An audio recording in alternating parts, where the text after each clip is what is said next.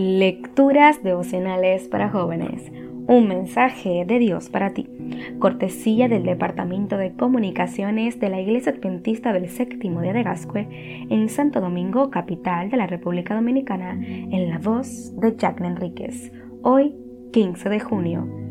Él será tu salvación. Y Él mismo será mi salvación, porque el impío no podrá entrar en su presencia Job capítulo 13 versículo 16. Job lo entendía bien. Sabía que un pecador no puede estar en la presencia de Dios, pero al mismo tiempo él conocía la solución. Él mismo será mi salvación. No importa lo que tú y yo hayamos hecho. Cristo puede salvarnos y puede perdonar nuestros pecados y borrarlos. En una crisis de viajes, una señora le preguntó a un pastor, Usted es pastor, ¿cierto? Sí, contestó él. Siempre he querido hacerle una pregunta a un pastor. ¿El aborto es pecado?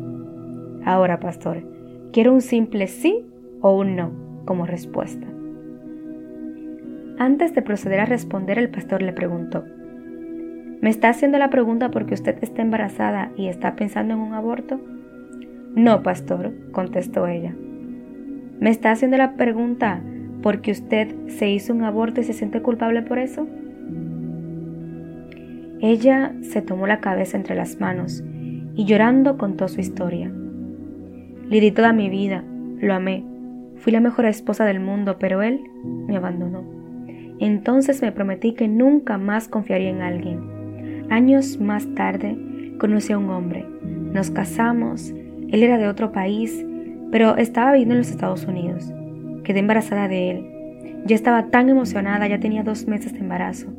Entonces él me contó que era casado y que en su país tenía tres hijos y de pronto se iba a encontrar con ellos. Pastor, no podía pensar en mantener ese bebé, pues era el segundo hombre que me había decepcionado tan drásticamente. Entonces me hice un aborto. Esto ocurrió hace 17 años, pero cada día que pasa me siento más culpable. El pastor le preguntó, ¿Puedo compartir algo contigo? Acto seguido abrió su Biblia en 1 de Juan capítulo 1 versículo 9 y leyó, si confesamos nuestros pecados. Entonces leyó nuevamente a propósito, si confesamos nuestros pecados, puede ser adulterio, borrachera, engaño, Él es fiel y justo para perdonarnos entonces le preguntó, ¿te gustaría arrodillarte y aceptar el hecho de que cuando Jesús murió su sangre fue derramada para cubrir tus pecados? Se arrodillaron, oraron y la paz entró a su vida.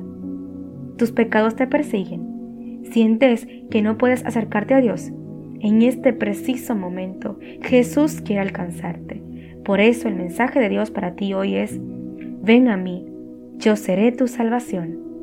Dios te bendiga.